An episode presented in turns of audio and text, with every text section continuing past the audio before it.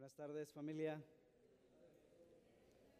Vayan tomando su lugar y mientras tanto busquemos Génesis capítulo 25 el día de hoy. Génesis 25.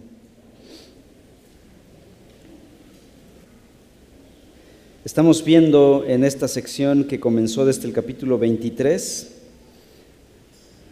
la sección que hemos titulado La transición patriarcal, que comienza capítulos 23, abarca 24, 25 y parte del 26.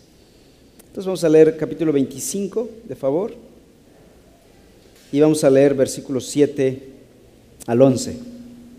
Génesis 25, 7 al 11. Dice la escritura de la siguiente manera. Estos fueron los años de la vida de Abraham, 175 años. Abraham murió en buena vejez, anciano y lleno de días, y fue reunido a su pueblo. Sus hijos, Isaac e Ismael, lo sepultaron en la cueva de Macpela, en el campo de Efrón, hijo de Soar, elitita que está frente a Mamre, el campo que Abraham compró a los hijos de Et. Allí fue sepultado Abraham con su, Sara, su mujer. Después de la muerte de Abraham, Dios bendijo a su hijo Isaac y habitó Isaac junto a Ber Lahai Roy. Oremos. Padre, nos disponemos a estudiar tu palabra y queremos hacerlo con reverencia. Queremos pedirte que hables a nuestras vidas y que nosotros seamos oidores hacedores, no oidores olvidadizos, sino hacedores de tu palabra. Danos de tu gracia, Padre, para obedecerte. Te lo pido en el nombre de Cristo Jesús. Amén. Esta sección abarca esta transición patriarcal. ¿A qué le llamamos patriarcas, patriarcal o era patriarcal? La era patriarcal se refiere a esa época de los padres fundadores del Estado israelí o del pueblo de Israel. Esos padres fundadores fueron tres básicamente, Abraham, Isaac y Jacob. Hemos visto ya con buen tiempo la vida del primer patriarca, el patriarca Abraham. Ahora un nuevo patriarca emerge en el escenario de la historia. Ese nuevo patriarca se llama Isaac. Esta transición abarca estos cuatro capítulos que hemos visto y hemos dividido esta sección grande en los siguientes. Número uno, partida de Sara, capítulo 23. Dos, llegada de Rebeca, capítulo 24. Ahora, partida de Abraham, el patriarca, capítulo 25 y ascenso del nuevo patriarca Isaac, capítulos 25 y 26. Entonces, si se dan cuenta en la estructura de cómo Dios tejió la historia, no solo del bosquejo, sino de la historia, Dios se aseguró que cuando Sara ya no estuviese, Rebeca estuviese. Se aseguró que cuando el patriarca Abraham ya no estuviese, Isaac ya estuviese, asegurando la transición uh, genealógica del Mesías el plan de Dios. Abraham y Sara pasaron, pero Dios levantó una nueva generación, Isaac y Rebeca. La línea genealógica del Mesías está asegurada. Abraham y Isaac pasaron, pero el plan de Dios no pasó. Abraham y Isaac mueren, perdón, Abraham y Rebeca eh, y Sara mueren, pero el plan de Dios de redención no muere. Ese es el mensaje que vemos aquí. La semana pasada vimos las dos primeras secciones, la partida de Sara y la llegada de Rebeca. Hoy veremos la partida de Abraham y el ascenso de Isaac. Entonces vayamos al capítulo 25. Vamos a leer versículos 1 al 6. Antes de ver la muerte de Abraham, la historia narra que tuvo más hijos. Entonces veamos qué es lo que pasó. Después de la muerte de Sara, Abraham no murió. Vean lo que pasó. Versículos 1 al 6. Abraham volvió a tomar mujer y su nombre era Setura. Ella le dio hijos Simram, Joxán, Medán, Madián, Isbac y Sua. Joxán fue el padre de Seba y de Dedán. Los hijos de Dedán fueron Asurim, Letusim y Leumim, como nombres de vitaminas, ¿verdad? Eran muy fuertes estos muchachos. Versículo 4. Los hijos de Madián fueron Efa, Efer, Anoc, Abida y Elda. Todos estos fueron los hijos de Setura. Abraham dio a Isaac, el versículo 5 es importante, todo lo que poseía. A los hijos de sus concubinas Abraham les dio regalos, viviendo aún él, y los envió lejos de su hijo Isaac hacia el este, a la tierra del oriente. Después de la muerte de Sara, Abraham se casa nuevamente con una mujer llamada Setura, con quien tiene seis hijos más, según estos versículos. En total entonces Abraham tuvo ocho hijos, estos seis más Isaac e Ismael. Uno de los nombres que más suena aquí en esta sección de los versículos 5 al 6, tú dirás, bueno, este es un pasaje muy extraño para mí, los nombres. Bueno, hay un nombre que suena. Versículo 2, Madián. Madián llegaría a ser el padre de los madianitas posteriores, esos mismos que venderían a un nieto de Isaac, a José. estos madianitas pasaban, se convirtieron en mercaderes, iban rumbo a Egipto y por ahí estaban los hermanos haciéndole una travesura a José y lo terminaron vendiendo con estos madianitas que iban rumbo a Egipto. El resto de los hijos de Abraham con Setura aquí en el capítulo 5 llegaron a ser padres de varias tribus árabes en el este de Arabia. Pero el pasaje más importante de esta sección y el motivo principal de estos primeros versículos son dos. Número uno, que a pesar de que llegaron seis hijos más para Abraham, ¿quién continuó siendo el heredero? Y eso lo aclara el versículo 6 perdón, versículo 5. Abraham, a pesar de que tuvo todos estos hijos, dio a Isaac todo lo que poseía. Y no solo por una cuestión de preferencia paternal, ¿no? Ah, esa, ese pecado paternal que a veces en el que incurrimos, el preferir a uno que sobre otro. Independiente de esto, Dios le había dado la orden a Abraham de que la línea genealógica del Mesías sería por medio de Isaac. Así que Abraham se encargó hasta el último día, y dice el versículo 6, aún viviendo él, se encargó de cuidar el linaje de Isaac y la primogenitura de Isaac.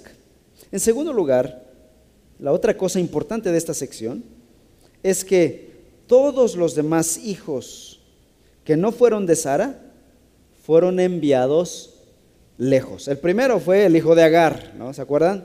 Ismael muchos años atrás, cuando éste tenía 17 años de edad. Fue enviado al desierto, eh, al norte, al noreste del monte Sinaí. Y ahora este hombre, estos hijos de Setura son enviados también al este, hacia el lado norte de lo que sería después los países árabes. Entonces, esto es el mensaje de estos primeros cinco versículos. ¿Sí tuvo más hijos para ser verídicos con la historia? ¿Se dan cuenta cómo la Biblia no esconde la moralidad de los grandes hombres de Dios es transparente, pero algo importante, versículos 5 y 6, el linaje de Isaac está asegurado. Versículo 5, Abraham dio a Isaac todo lo que poseía.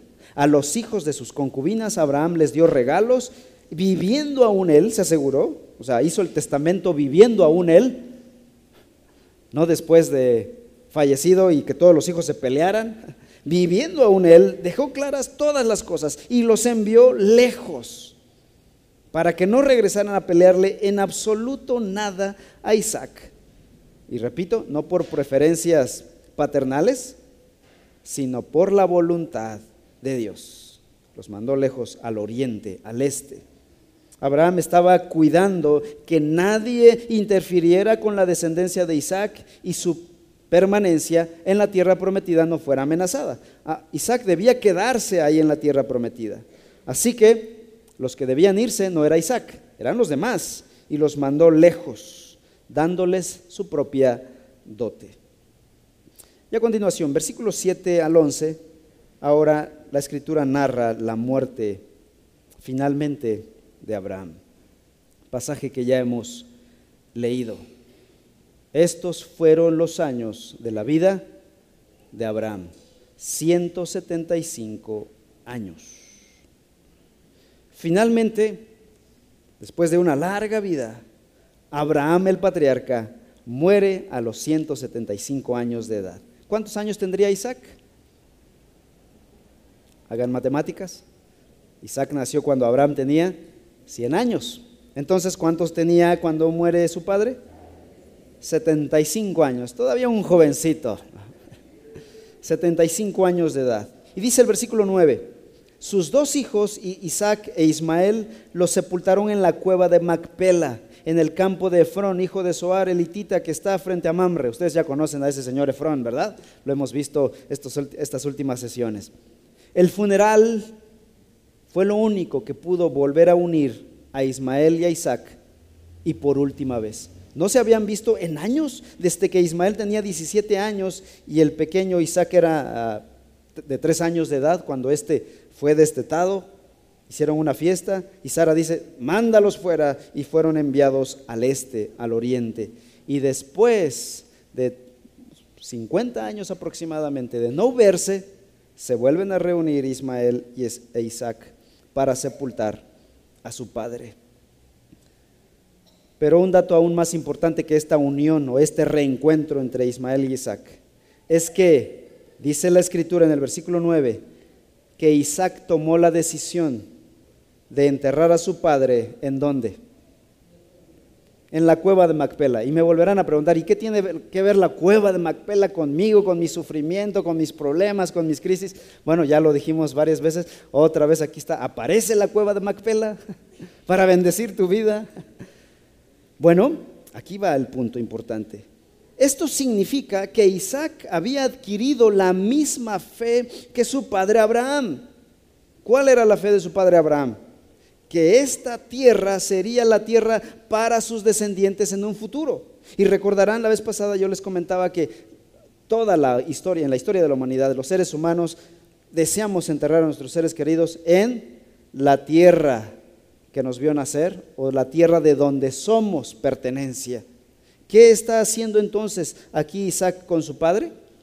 Siguiendo la misma fe de su padre Abraham, quien adquirió esta propiedad la cueva de Macpela para enterrar a su esposa, después él, después sus descendientes, significando con eso que la tierra de Canaán sería su tierra por mandato de Dios. Abraham está obedeciendo en fe a Dios. Y ahora Isaac hace lo mismo, está actuando en fe. Isaac estaba manifestando su fe y su obediencia al Señor al permanecer en la tierra de su padre, o por lo menos donde fue enterrado. Isaac había sido el primer descendiente del pueblo escogido por Dios en nacer ahí en la tierra prometida. Él no nació en Asiria, no nació en Ur de los Caldeos, Isaac ya nació en la tierra prometida. Fue el primero del pueblo escogido en nacer en esa tierra y ahora está enterrando a su padre, apropiándose de la promesa de que toda esa tierra sería suya. Versículos 12 al 18. Ahora pasa la escritura a mencionar la genealogía de Ismael. Dice la escritura así. Estas son las generaciones de Ismael, hijo de Abraham, el que Agar la egipcia, sierva de Sara, le dio a Abraham. Estos son los nombres de los hijos de Ismael, nombrados por el orden de su nacimiento. El primogénito de Ismael, Nebayot, después Sedar, Abdel, Nipsam, Misma, Duma, Masa, Adar, Tema, Getur, Nafis y Kadema. Versículo 16 importante. Estos fueron los hijos de Ismael y estos sus nombres por sus aldeas y por sus campamentos. ¿Cuántos? Doce príncipes según sus tribus. Estos fueron los años de la vida de Ismael, 137 años. Murió y fue reunido a su pueblo. Sus descendientes habitaron desde Avila hasta Shur, que está enfrente de Egipto, según se va hacia Asiria. Se establecieron ahí frente a todos sus parientes, o sea, los árabes.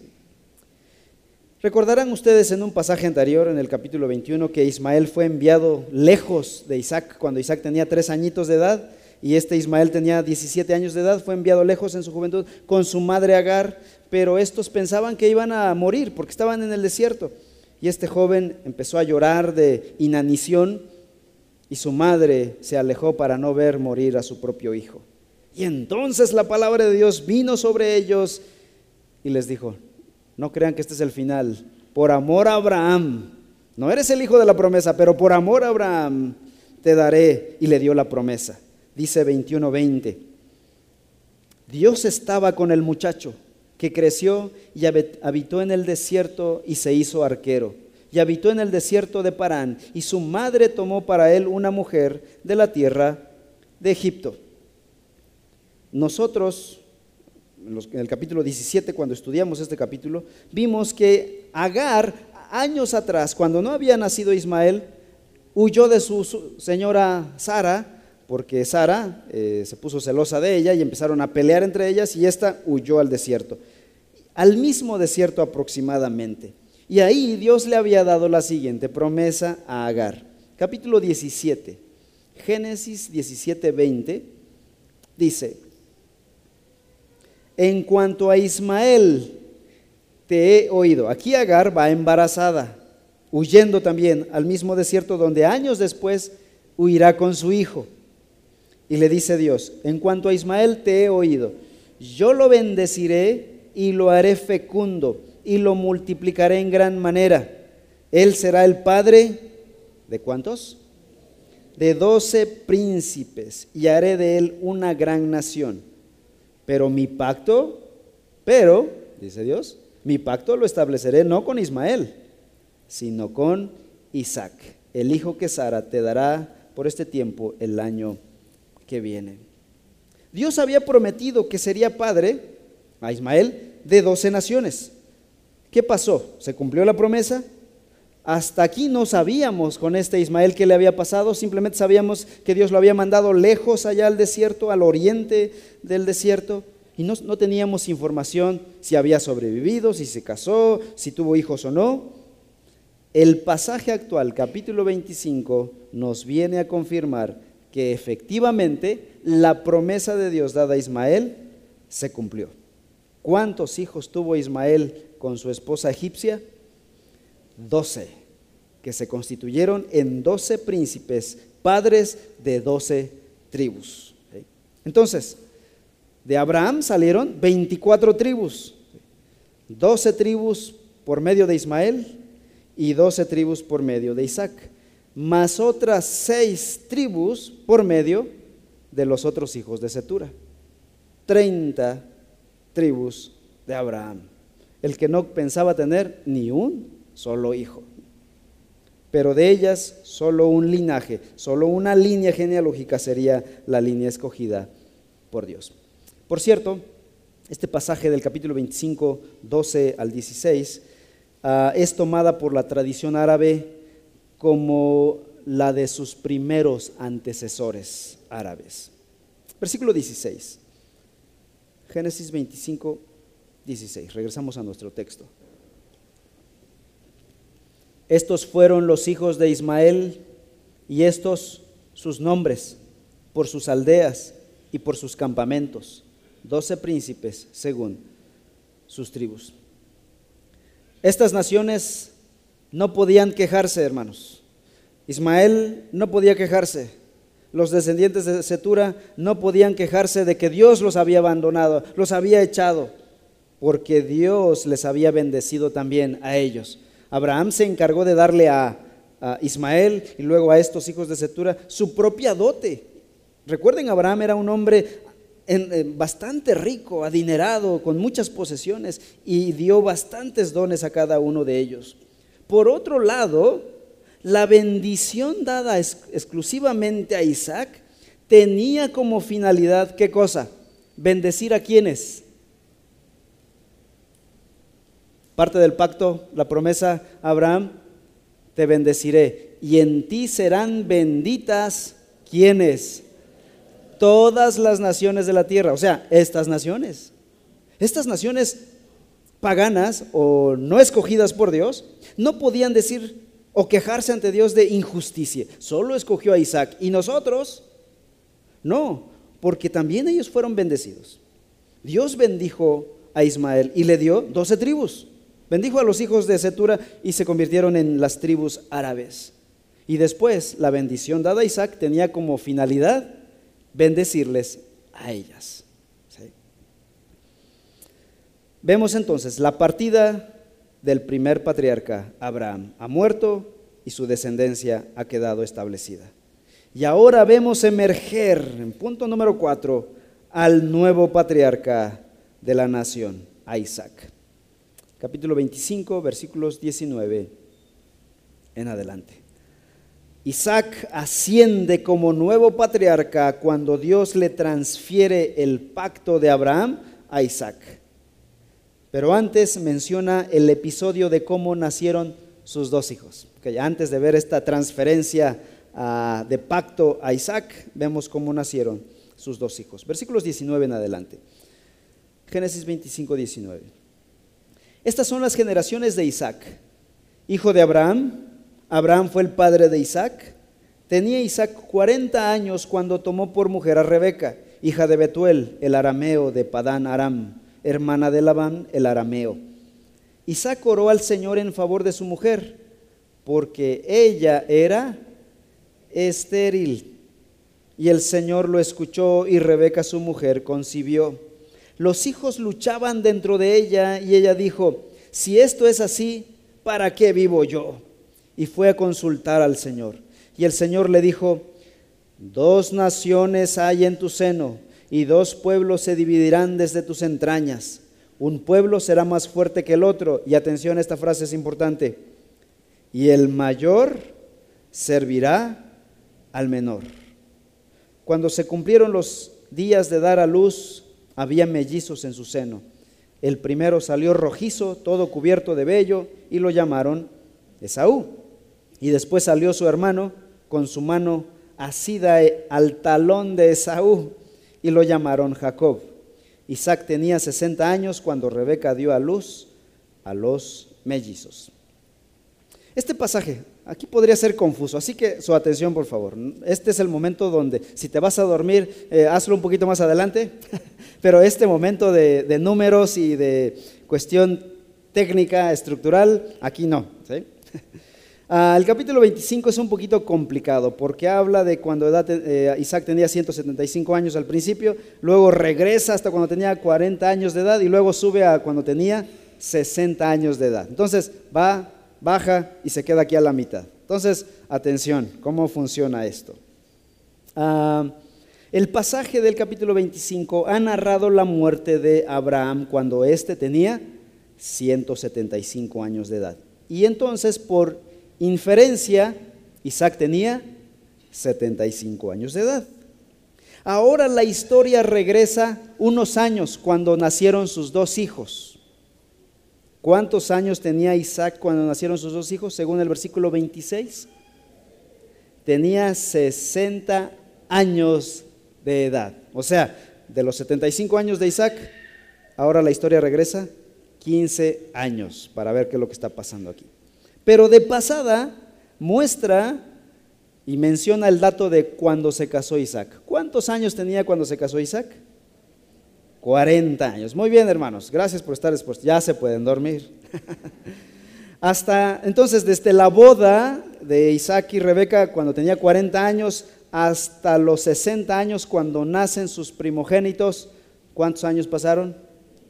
20 años. Están bien despiertos, hermanos. Matemáticas aplicadas. 20 años. Ahora, ¿por qué estoy llevándolos a esta información? ¿Se dan cuenta que los bebés de Isaac y Rebeca no llegaron tan rápido como podríamos pensar? ¿Cuántos años pasaron para que Rebeca diera luz a sus bebés? 20 años. ¿Por qué razón? ¿Por qué razón tardó tanto tiempo Rebeca en concebir y dar a luz sus hijos? Bueno, el pasaje nos lo dice, versículo 21. Isaac oró al Señor en favor de su mujer. ¿Por qué razón? Porque ella era estéril. Miren, hermanos, el parecido con la suegra. ¿Cuántos años tardó Sara en tener a, sus a su hijo primogénito desde la promesa dada? Ahí sí me están fallando, ¿eh? 25 años desde la promesa. ¿Cuántos años tardó Rebeca? 20 años. ¿Se dan cuenta del parecido que hay? Sara y Rebeca estériles. El tiempo en tener hijos, 20 años. La Biblia no, no, no nos da mucha atención a Isaac como lo que pasó con Abraham. Nos lo resume de alguna manera, pero se ve que Isaac también estaba atribulado, estaba pensando, ¿cómo se va a cumplir esto? Dios prometió que yo sería padre también, al igual que mi padre, y mi hijo será padre, y así sucesivamente hasta que llegue el Mesías. Y seguramente está atribulado. ¿Cómo lo sabemos? Que dice el versículo 21. Isaac a las cansadas dijo, mejor voy a orar, voy a buscar a Dios. Y fue al Señor, ¿de qué manera? oró al Señor en fervor. ¿Cómo se ora en fervor, hermanos? Así como, Señor, dame un hijo, por favor. No, significó que estaba él orando con mucha intensidad, pasaban los días, su esposa no quedaba embarazada, seguía orando con fervor. No nos lo dice la historia, pero con una palabrita vemos la implicación de ello. El parecido entre la suegra y Rebeca es bastante. ¿Y qué pasó cuando Dios escuchó la oración de Isaac? Versículo 21, y el Señor lo escuchó y Rebeca, su mujer, concibió. Veinte años después, hermanos. Pero a diferencia de Abraham, quien tomó una concubina, Isaac, ¿qué es lo que hizo? Oró a Dios por su propia vida, porque su propia vida era un testimonio del poder de Dios. Él mismo había nacido por intervención divina. Entonces, hubiese sido irónico que el mismo Isaac no hubiese creído en Dios. ¿Dios puede hacer milagros en un vientre estéril? Sí, Isaac era el primero en saberlo. Él había estado en el vientre estéril de su madre. Y entonces él, por consecuencia natural, tenía fe en este Dios poderoso. Y efectivamente Dios contestó y Rebeca concibió no uno, sino dos mellizos. Ahora, no sabe si tener dos bebés es mejor que uno. Vean lo que dice el versículo 22. Finalmente Rebeca queda embarazada, está soñada embarazada, pero vean lo que empieza a pasar. Al segundo, tercer mes, los hijos luchaban dentro de ella. Y ella dijo, si esto es así, ¿para qué vivo yo? Las hormonas estaban al por mayor en la pobre Rebeca y decía toda clase de frases, se arrepentía de estar embarazada, ¿para qué oraste por este desembarazo? Y Rebeca estaba desatada. Pero, vean lo que dice el versículo 22, y fue a consultar al Señor.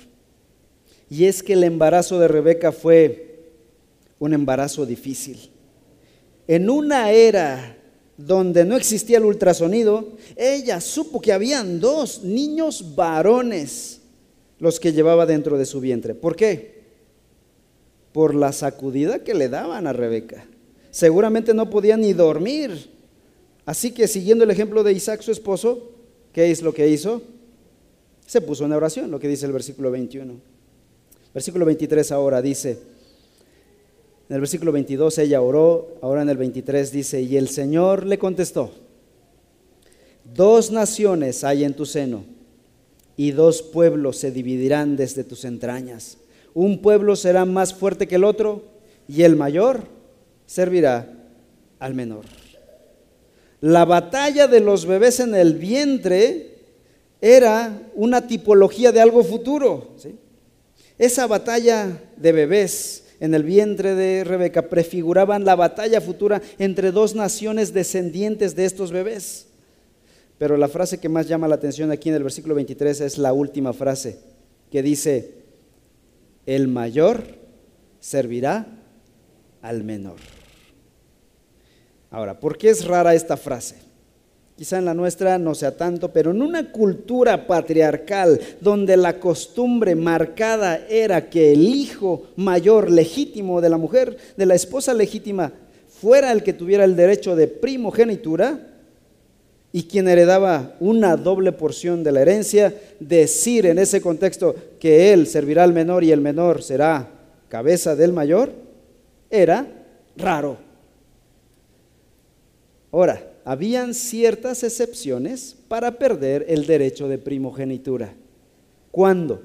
Cuando un hijo mayor, primogénito legal, perdía el derecho de primogenitura. Cuando se cometían ofensas graves, ya sea hacia el padre, hacia la madre o hacia la familia o hacia el Dios de la familia. Y entonces el hijo quedaba relegado, despedido del derecho de primogenitura. Pero en este caso no es así. En este caso el hijo mayor no ha nacido como para haber hecho, algo malo y perder así la primogenitura. El hijo menor no ha nacido como para hacer algo meritorio para ganarse la primogenitura. La razón de este cambio entonces no es el mérito del hijo menor, ni el demérito del hijo mayor. No es que el hijo mayor sea malo y por eso pierde su derecho a ser primogénito. Y no es que el hijo menor sea bueno y mejor que el mayor y por eso se gana el derecho de primogenitura. La pregunta es entonces, ¿cuál es la razón de este cambio de que el hijo mayor servirá al menor? La respuesta la tenemos en el Nuevo Testamento. Romanos capítulo 9, de favor.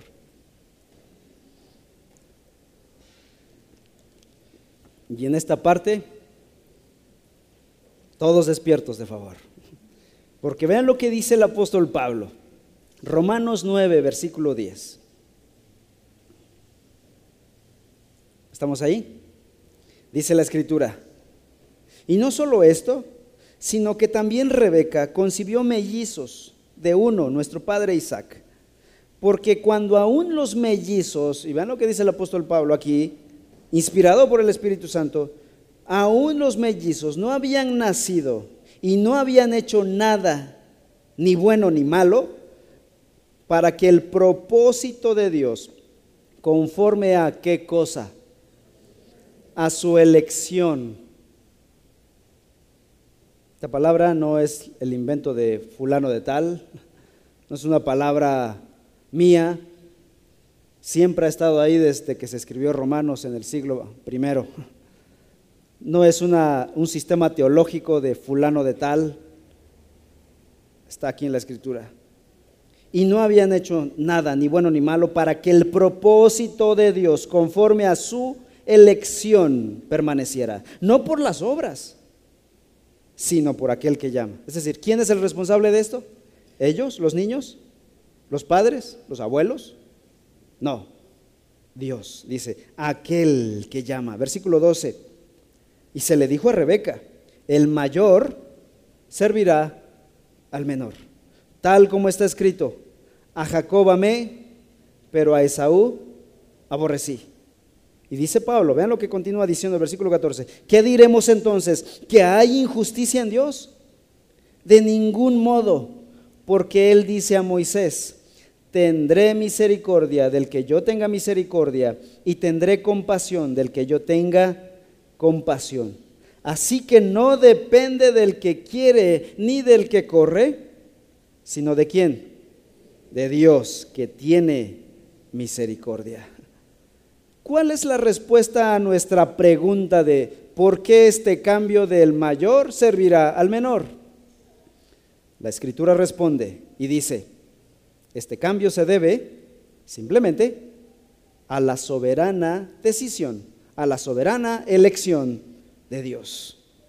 Y después Pablo ahí en Romanos 9 va a aprovechar esta historia de Jacob y Esaú para ejemplo de cómo Dios elige a los creyentes. Dice que elige a unos como vasos de misericordia y a otros como vasos de ira. Ven lo que dice el versículo 15. Romanos 9, 15, ya que estás ahí en Romanos 9, versículo 15. Porque él dice a Moisés, tendré misericordia del que yo tenga misericordia y tendré compasión del que yo tenga compasión. Así que no depende del que quiere ni del que corre, sino de Dios que tiene misericordia.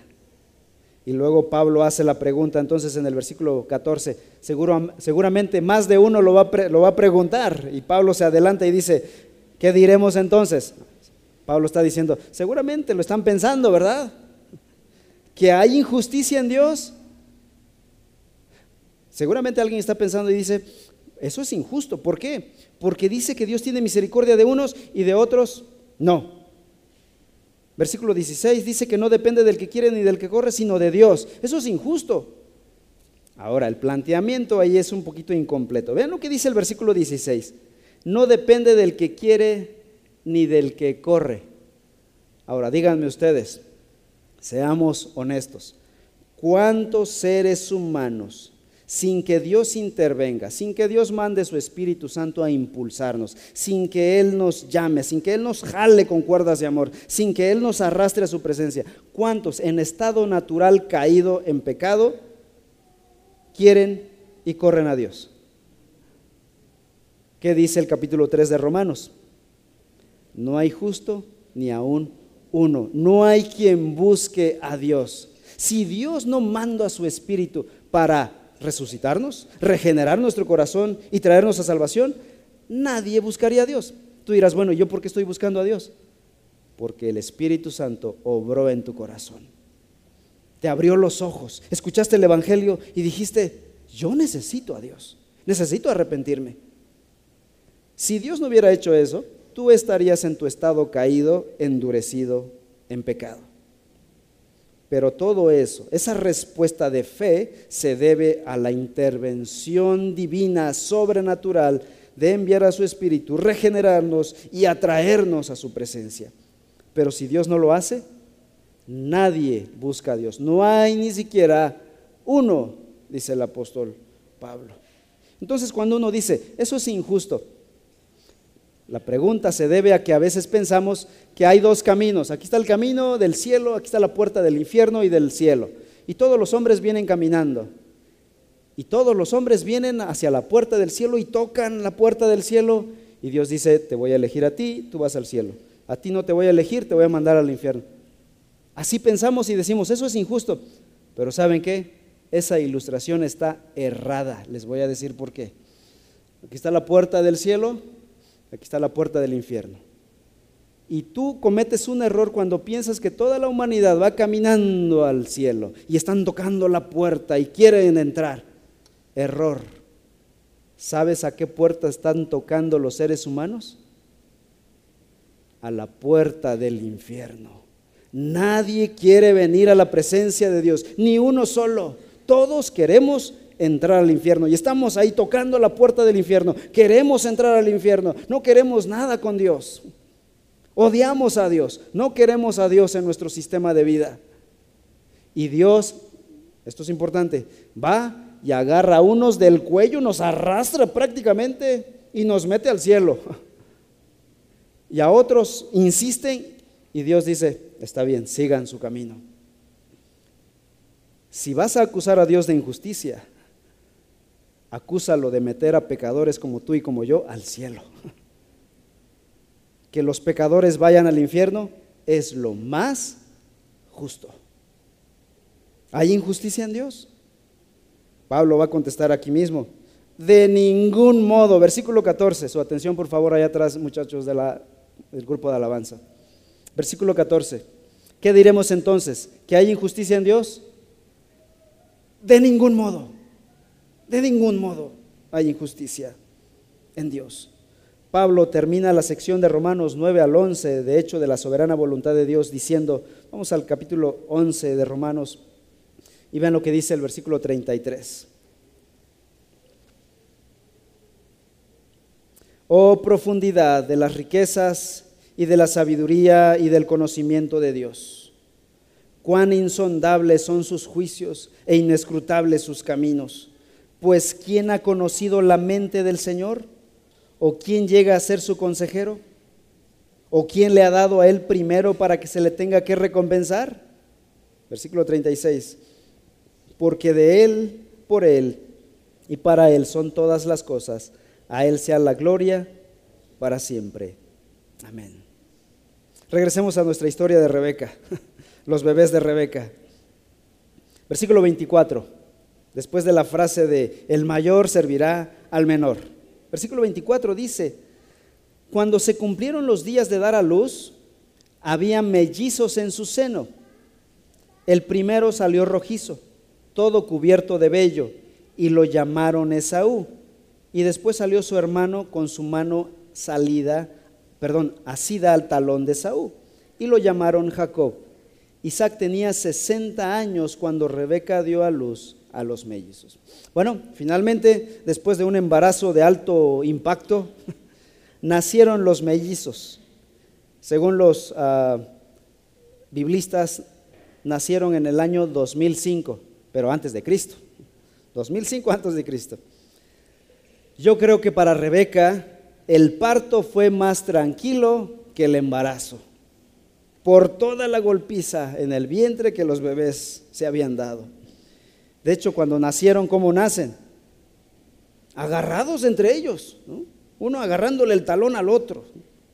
Dice el versículo 25, ah, que salió uno rojizo, el mayor nació rubio, y por esa razón sus descendientes se les llamaría Edom, los rojos, les llamaban a los descendientes de Esaú. El otro nació tomado del talón de su hermano y por eso le llamaron el suplantador o Jacob en español. Y bueno, ahora sí viene la historia donde queríamos llegar. La narrativa de la ascensión de Isaac como patriarca. Versículos 21, perdón, capítulo 26, Génesis 26, 1 al versículo 5. Y hubo hambre en la tierra, además del hambre anterior que había ocurrido durante los días de Abraham. Entonces Isaac se fue a Gerar, donde vivía Abimelech, rey de los filisteos.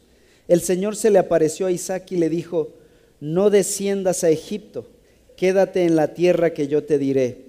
Reside en esta tierra y yo estaré contigo y te bendeciré. Porque a ti y a tu descendencia daré todas estas tierras y confirmaré contigo el juramento que juré a tu padre Abraham. Multiplicaré tu descendencia como las estrellas del cielo y daré a tu descendencia todas estas tierras. En tu simiente serán bendecidas todas las naciones de la tierra, porque Abraham me obedeció y guardó mi ordenanza, mis mandamientos, mis estatutos y mis leyes. El pacto de Abraham ahora es transferido a Isaac. Y con el pacto transferido a Isaac, ahora Isaac se constituye formalmente en el nuevo patriarca del pueblo de Israel. ¿Cómo se llevó a cabo esta transferencia? Versículo 1. Hubo hambre en la tierra. Y para no confundir, menciona y dice que ese fue uno diferente al hambre en tiempos de Abraham, además del hambre anterior que había ocurrido durante los días de Abraham. El pacto de Dios con Isaac se llevó a cabo en medio de una hambruna, en medio de la prueba, hermanos. Abraham también, había enfrentado una hambruna global en su tiempo. Ahora Isaac está experimentando una hambruna. Y luego su descendiente Jacob experimentará otra hambruna que lo llevará a Egipto. O sea, cada patriarca enfrentará una hambruna global. A veces pensamos que las hambrunas son son este, por el calentamiento global. Pues bueno, desde hace tiempo, desde tiempos de los patriarcas, habían hambrunas globales. Y todos ellos, los patriarcas, aplicaban la misma técnica de escape. ¿A dónde querían ir cuando había una hambruna? A Egipto, es cierto. Y es lo que quiere hacer Isaac aquí. Agarra a su familia y vámonos camino a Egipto. Pero vean lo que le dijo Dios en el versículo 2. El Señor se le apareció a Isaac y le dijo, no, no desciendas a Egipto, quédate en la tierra que yo te diré. El único de los patriarcas que no descendió a Egipto fue Isaac. Y en medio de esta prueba Dios confirma el pacto con Isaac. Versículo 3. Reside en esta tierra y yo estaré contigo y te bendeciré porque a ti y a tu descendencia daré todas estas tierras y confirmaré contigo el juramento que juré a tu padre Abraham. Multiplicaré tu descendencia como las estrellas del cielo y daré a tu descendencia todas estas, tierras. En tu simiente serán bendecidas todas las naciones de la tierra, porque Abraham me obedeció y guardó mi ordenanza, mis mandamientos, mis estatutos y mis leyes. El pacto pasa de Abraham a Isaac, con los mismos tres elementos dados a Abraham.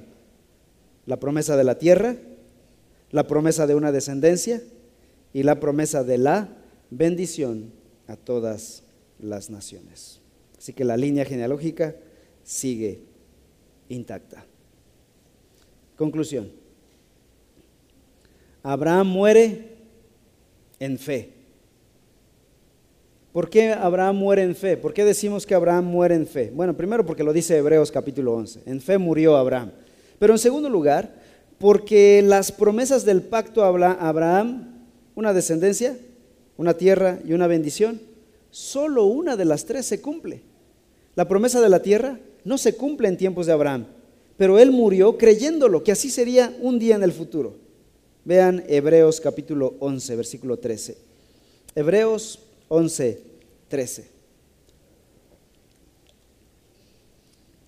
Todos estos murieron en fe, sin haber recibido las promesas, pero habiéndolas visto desde lejos y aceptando con gusto, confesando que eran extranjeros y peregrinos sobre la tierra. Porque los que dicen tales cosas claramente dan a entender que buscan una patria propia.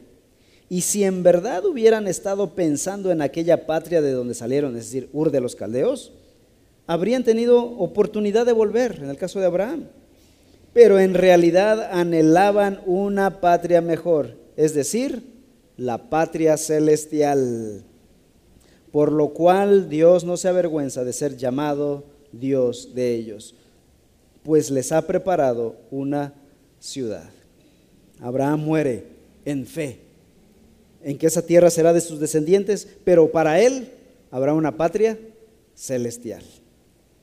Segunda cosa, Abraham y Sara mueren, pero el plan de redención de Dios no muere. El proyecto de Dios no muere. Continúa con la simiente. La promesa del pacto continúa ahora con una nueva generación, Isaac y Rebeca. El linaje del Mesías está garantizado. Permítanme leer Mateo capítulo 1 y con eso terminamos. Mateo 1.1. Libro de, las de la genealogía de Jesucristo. Hijo de David, hijo de Abraham. Versículo 2 Abraham fue padre de Isaac, Isaac de Jacob y Jacob de Judá y de sus hermanos. Ahora, vayan hasta el versículo 16. Jacob fue padre de José, este es otro Jacob, padre de José, el marido de María, del cual nació Jesús, llamado el Cristo. Miren todas las vicisitudes que tuvieron que pasar en toda la historia del Antiguo Testamento, pero nada afectó la venida del Mesías, nuestro Salvador. Dios se encargó de proteger paso a paso, eslabón tras eslabón, tu salvación, tu Salvador, tu vida. Hermanos, que esta buena noticia del Evangelio, de la fidelidad de Dios, del cuidado de Dios, sea nuestra fortaleza en momentos de crisis, en momentos de dificultades, en momentos de enfermedades. La palabra de Dios no cambia, es inmutable. Cumplirá su palabra al pie de la letra. Vamos a orar. Padre Celestial, gracias por tu palabra esta tarde. Yo te pido, Señor, que edifiques nuestras vidas en este fundamento de los profetas y de los apóstoles que nuestra vida esté fundamentada, arraigada en estas verdades eternas. Gracias por haber cumplido tu promesa, Señor. Tu Hijo vino. Hubieron muchas vicisitudes, pero tú llevaste a cabo tu plan y nada lo interrumpió, ni Satanás mismo. Y nuestro Señor nació en un pesebre, murió en una cruz y resucitó al tercer día. Y ahora nosotros gozamos del privilegio de ser tus hijos al creer en tu Hijo Jesús. Señor, yo te ruego que aquellos que no han creído en tu Hijo Jesús puedan venir en arrepentimiento y fe a nuestro Señor. Te lo pido, Señor, en el nombre glorioso de tu Hijo.